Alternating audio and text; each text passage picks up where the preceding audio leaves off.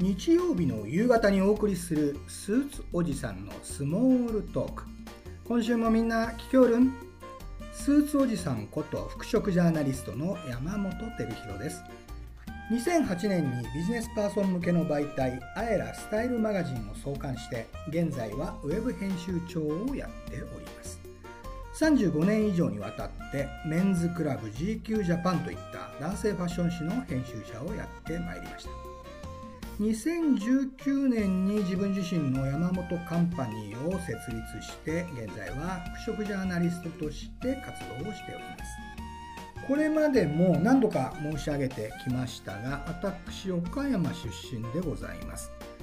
7月から RSK34 放送で放送しているこのラジオ番組「スーツおじさんのスモールトーク」は東京からお送りしておりますが毎週お話しするスーツトークやさまざ、まなジャンルのゲストをインタビューするスモールトークで岡山をはじめ中四国で聞いていただいているリスナーの皆さんのお役に立てるといいなと考えております。先月フードジャーナリストの小松弘子さんをスモールトークのゲストにお招きした時世界や東京のレストランのトレンドをお伝えしました。その中で世界のレストランのアカデミー賞とも言われているベスト50というアワードで中南米のレストランに注目が集まっているというお話がありました、ペルーのセントラルというレストランが今年のランキングの1位だったんですがますます中南米料理に注目が集まっています、えー、昨年2022年の夏には東京の赤坂見附にその姉妹レストランであるマスというペル料理の店がオープンしています。開店時には本拠地セントラルのシェフであるビルヒリオ・マルティネスさん。噛みそうになりますよね、えー、彼が来日して私もお食事をいただいたのですがそれはそれは不思議な古代の料理とも未来の料理とも言える体験したことのないメニューでしたね。その話あの娘にしてみたんですよ、まあ、彼女大学時代にペルーに日本語教育のボランティア旅行をしたことがあるので、えー、そうしたところ私も行ってみたいなんてことになってですね再びお伺いして皆さんに様子を報告しようかなと思ったんですが7なんと1ヶ月先まで予約がいっぱいでございました。えもう1軒原宿にねあるペルーレストランベポッカ。こちらも時々行くんですがこちらも週末は予約が取れずと。そうかペルー料理東京でも結構来てるなということを実感しました。予約が取れていけた暁にはまたこの番組でもお話ししますね。スーツおじさんのスモールトーク。毎週の要領ですとまずはスーツトークをお話していますが今週も後半のスモールトークのゲストに再び講談社の編集者大森洋子さんをお招きしております。先週に続いてメンズ美容の話やら何やらと盛り上がりそうな予感がしておりますのでそちらにたっぷりと時間を残して番組を進めてまいりたいと思います。スーツおじさんのスモールトーク。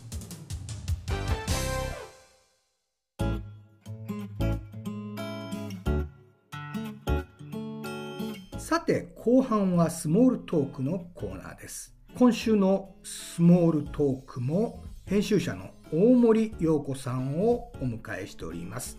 先週もご紹介しましたが大森ちゃんは講談社の美容雑誌「ボーチェ」の編集をやりながら、まあ、長く美容担当やってるんですよね。そして今のメンズ美容の仕掛け人でもある方です。先週はヒットコミック「僕はメイクをしてみることにした」についてお話をお伺いしましたが今週は同じくボーチェの連載から生まれた美容男子 EXIT 凛太郎さんの書籍についてあるいはさらなる新しいチャレンジについてもお聞きしてまいります。おちゃんこんにちは。こんにちは。ね先週は最後美容液をつけた方がいいと化粧水だけじゃダメだぞと。乳液です。いきなり間違えてましたね。ですよ。皆さん洗顔して化粧水つけて乳液をつける、はい、もちろん美容液挟んでいただいてもいいんですけど。美容液はもう一つ上の段階なのね。間ですね。そうなんだ。化粧水美容液乳液です。かね、そういう順番もね分かってないんですからね。私ダメですね。あのまあ今日はですねぜひその美容男子の中でも、まあ、トップクラスと言っていい。EXIT のりんたろーさんの書籍。自分を大切にする練習についてお伺いしたいんですけれどもこれそもそもりんたろーさんとお仕事をするようになったきっかけ？うん。これ何だったんですかね？本当にいきなり連載書いてもらったわけじゃないいやインタビューから入ったんですけど、うん、多分ロンドンハーツだったと思うんですけど、うん。番組名っていいですか、うん、いいですよ、はい。はっていうあのひな壇にはい。インタビューさん座ってて、ちょ何の回だったか忘れたんですけどとにかく俺僕ボトックス打ちましたって言ったらそこにいた先輩芸人たち全員にやいのやいの言われたんですよ、なのでボトックスわからない方もいると思うんで ボトックスとは何ぞやっていうのをまあ、美簡容単に、はいそうです美容医療の一種で、まあ、大体皆さんエラの部分に打つと小顔になるっていう。うーん。ちょっと今例えが分かりやすく言うと、まあ、ちょっと筋肉を筋を入れてちょっと麻痺っていうか動かなくしてあの顔をキュッとするキュッとするうん。やつなんですけどしたら今までなんかそれでおいが美味しくなるっていう状態だと思うんですけど、うんうんなんか言い返すとかのアクションじゃなくてめっちゃにこやかに綺麗になるからよくないですかって言ったんですよ。うんなるほそのどね時にあなんか芸人さんでこういう人が出てきたんだと思って、うんそれでインタビューしてみましょうと思って、うん。アポを入れたって感じですね。でちょっとコロナ禍だったので、うんうん。あのちょっと間空いちゃったんですけどインタビューできると。思ったのででインタビューであったらもう本当にいい感じの距離感で美容を楽しんでるっていうか取り入れてた。すでに取り入れてた。取り入れてたけど、うん。だいぶ、ま、いろいろ間違ってんなと思ったんだけどでも楽しかったみたいで、うん。美容を、うんあのコロナ禍だったから、うん。い自分のことができるってなかなかないじゃないですか。なるほど。自分のメンテナンスをしっかりするっていう時間もあったと。そうですね。時間があってなんかいろいろチャレンジしてたらしいんですけどなんか聞いてると相当間違ってるなと思ったのであのボーチでいろいろそういうのをせプロに習ったりとかして一緒にやっていきませんかってインタビューの終わりに口説いたらノリで口説いたんですけど、うん。そしたらまあやりたいってなってそのままトントン拍子に始まったって感そうすると、はい。そのりんたろーさんにそういう美容のプロじ、はい。いわゆるこう師匠を何人もこうはい。ぶつけていって、もうどんどん成長した感じですか？楽しかったみたいです本当に。そういう楽しめるってこと重要だよね。あすごくね、うん。やっぱり素直であることは結構重要だなと思いました。あの恥ずかしいとかもなく。で芸人さんって本当に何ですかいじられやすいと思うんですよ。美容なんか自分を磨くよりだから見た目磨くより芸を磨けみたいなカルチャーの中で見た目からっていう。で、まあ、EXIT っていうタレントさんだからお笑い芸人として EXIT っていう立ち位置が比較的それも肯定してるっていうか。そうですね。チャラいことがまあ彼らのまあある種アイデンティテだから武器にもなるっていうのがもう分かってたとは思うんですけどなんかそこがうまく噛み合ってっていう。か、でも確かに今仮に芸人さんの話だったけれどもビジネスパーソンもはい、そんな自分の着るものとかはい。美容とかにえー気使ってるぐらいだったら仕事しろみたいなね。いまだにそういうまあうん。昭和なっていうかまあ私も昭和ですけどうん。オールドスクールな上司とかいますよね。多分ファッションよりさらに言われやすいと思うんですようねん。ファッションのがまだ言われないぐらいだと思うんですよね。確かにファッションも言われるんですよね、うん。あの着ることに気を使ってばっかりでって言われて、うんで私よく言い返すのはじゃあ自分が銀行にお金を借りに行って、うん。ピシッとした身なりのうん。フロントに座っあカウンターに座っている、あの銀行家の方ともうヨレヨレで、うん。もう老けだらけで、うん。しわしわのスーツ着てる銀行家の方がいてそれどっちからお金借りたいかって言ったらそれはちゃんとした人から借りたいじゃないですかとうん。いう話をするんですけれども、はいまあ美容においても同じかもしれないですよね。同じですよね、うんだから結局靴とかもははげてたらなんとかとかありますうんよね、うんうんうん。つま先がうんはいはいどうしたかはい。はい。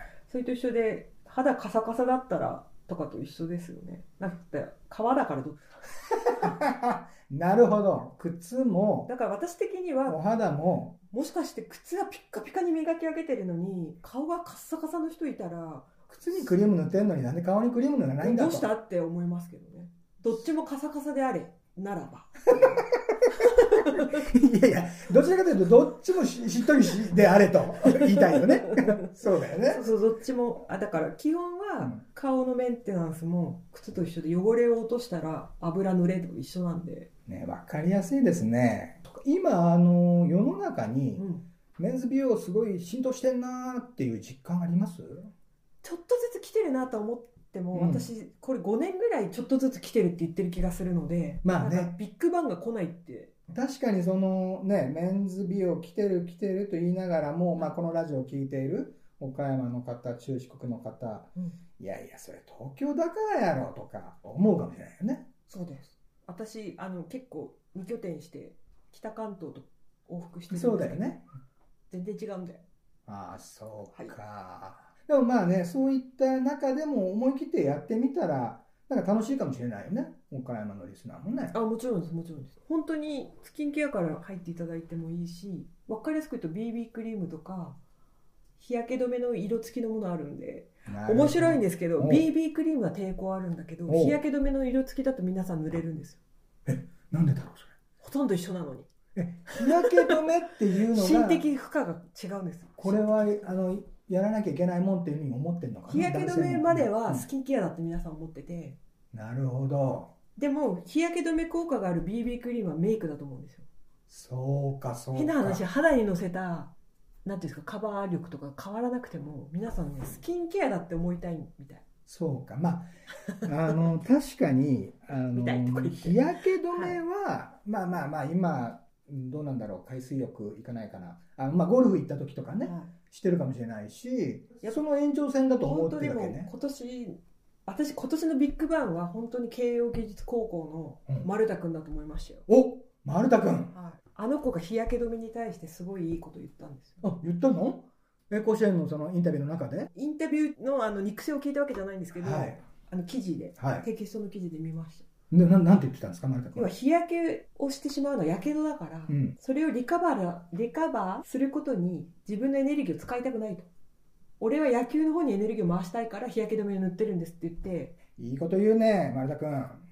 だから男の人はそれを聞いてすごい日焼け止め塗らなきゃと思って結構某メーカーさんの日焼け止めがめっちゃ売れたんですよ。その丸田君が使ってるそうか、今年ね、甲子園で優勝した慶応高校のね、慶応義塾か。髪の毛長いだけでもね、なんか、やいのやいの言われましたけども、髪長くても短くてもいいじゃねえかという、まあ、論調にどうやらなってるみたいですけど、そうか、日焼けについても発言してたか。日焼けもしててなんか日焼け止め塗ってるなんか塗ってるんですかっていう質多分ね丸田君多分私のお見立てだと焼けづらいんですよね、うん肌質が。うん。っていうのもあるんだとは思うんですけどなんか日焼け止め塗られてるんですかって聞かれてその返答だったみたいでそれがものすごい話題になっていてで男の人があそういう理由で日焼け止めは塗らなきゃいけないんだって俺はなんか焼けたくないから塗るのかと思ってたらそういう考え方あるんだっていうことでなんかだったら俺も塗りたいと思ったみたいでビジネスパーソンにしたら、まあ、仕事に集中したいから、もうなんかやけどして痛いなとか、とかやっぱり、ピリするなとか、はい、海とか行ったらぐったりするじゃないですか。あの日差し浴びただけで。そうですね。あれと一緒あれが、まあ、日夜起こってるので、まあ、日傘させも一緒ですよね。まあ、徐々にそうやって自分の体に気をつけたりする人も増えてまあ、きてる本当にのかな。あの単純に美意識とかよりも防御っていうか生そうですね。体維持っていうか確かにね。生命なので単に単なるこれだけ気候もね厳しくなるとそれはそれしたくなるよね、だから本当にあの春の大谷翔平が あの某、ね、化粧品会社の美容液を使ってることが判明してバカ売れしたんですけどなるほど。結構男性の心を掴むのはスポーツマンなんだなって思ったことあります。なるほど。これね多分ね来年あたりスポーツマンの連載ボーチェで始まりますよ ね、もうもうもうねもうすでに誰かにもうつばつけてるかもしれませんね。そういう仕掛けはねうん。おもちゃん早いですからね、男性がこうトライして陥りがちな失敗ってあるかな？ななんか。美容をこうやりすぎちゃうとかあるいはなんかこうサボっちゃうとか。などういう失敗が多いんだろ多分私のお見立てでいくと、ううんうん。眉抜きすぎる人です。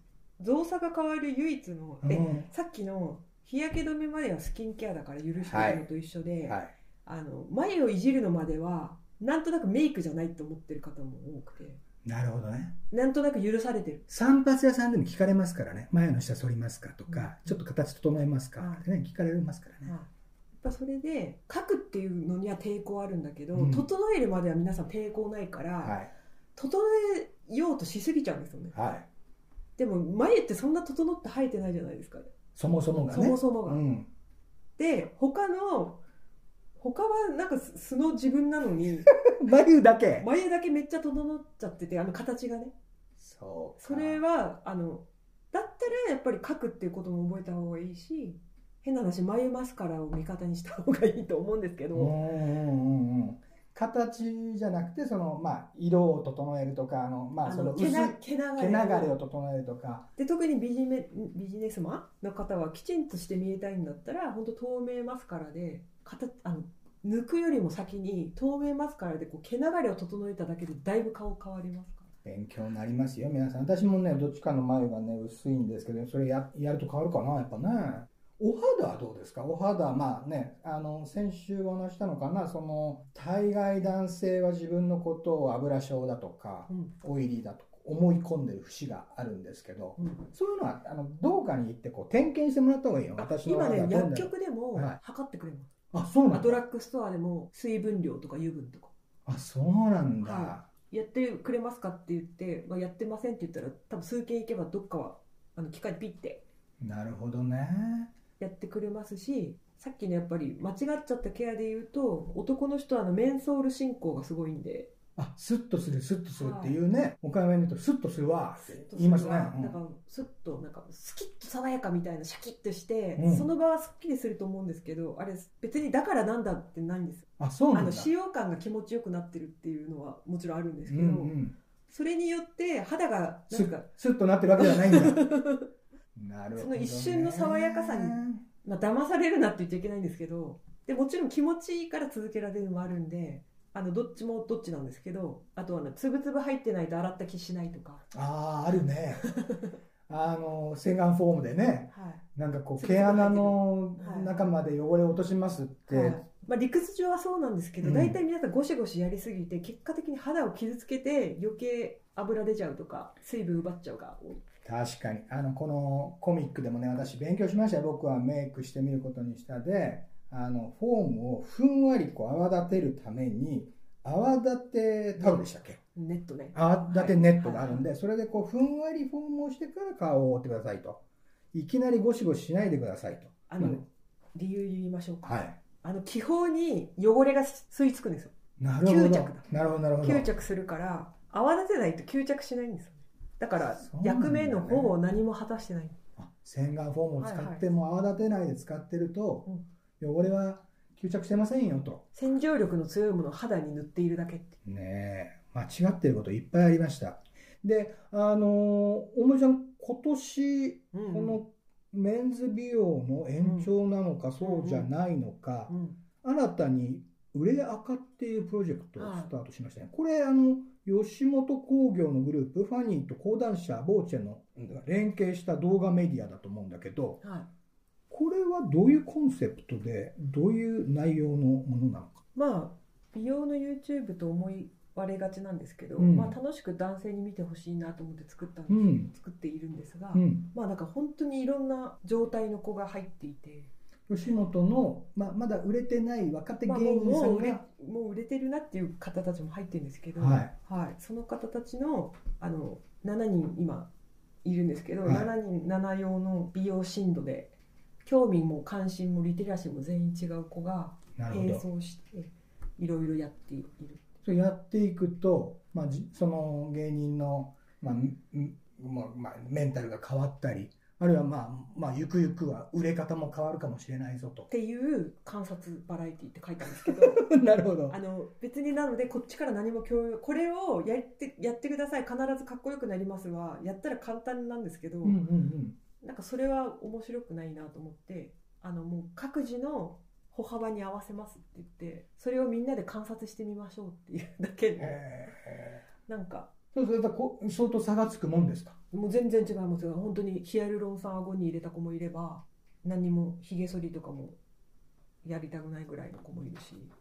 まあそうか、そうすると自分で見て、あ、俺この人のレベルだなとか、そういう見方もできるし。親近感を持てるの誰だっていう話もあるし、あとさっきのサラリーマンの方とかともビジネスマンの方も一緒だと思うんですけどとはいえ自己プロデュースじゃないですか、うんうんファッション、うん。うんうん。だ結局やっぱり首上も自己プロデュースですよね。うん。え、なんか具体的にその、この芸人さんこんな成長したよ、みたいな、なんか、私パッとわかるかどうかわかんないけど、こう芸人さんの名前挙げて言ってみてもらいます。まあでもその本当にヒアルロン酸入れた令和ロマンの車くんっていう子はうん。本当に初めから美容に対して意識が高い。前向きだったんだ。っていうのはもともとコンプレックスが本当にあって、うん。でその子は本当にネタもそうなんですけど、うん。ものすごい分析力で自分で自己分析で本当にいろんなこともやっていたあげくもっとこうしたいんだもちゃんとあるんですよ、だからやっぱりもっとこうしたいが出てくるってすごい話だなっていう。やっぱやっていくうちに自分の課題が見つかったり、やりたいことが見つかったり、まあ何が正しいか分かったり、まあ本当に大げさな話自分はどうあるべきか分かる。また、おもりよこ宣言 あ出ましたよ。自分はどうあるべきかが分かることから、あるいはまあ美容をやることによって分かってくると。ファッションってお金めっちゃかかりません？うん、まあ美容もかかるような気もするけど、それもない美容はそんなにだ結局あの髪型変えるあのセット変えるだけとかでめっちゃ可愛いああ、そっかそっか。お金かけまいと思えば、それでもできる。あと眉毛の方法があると。眉毛の太さ変えるとかも別にそうかそうか。あの本当500円ぐらいのアイブロウペンシル買って今日太めに描いてみようとか。なるほど、なるほど。っていう。いう意味においてはファッションにコスパいいと思うんですよね。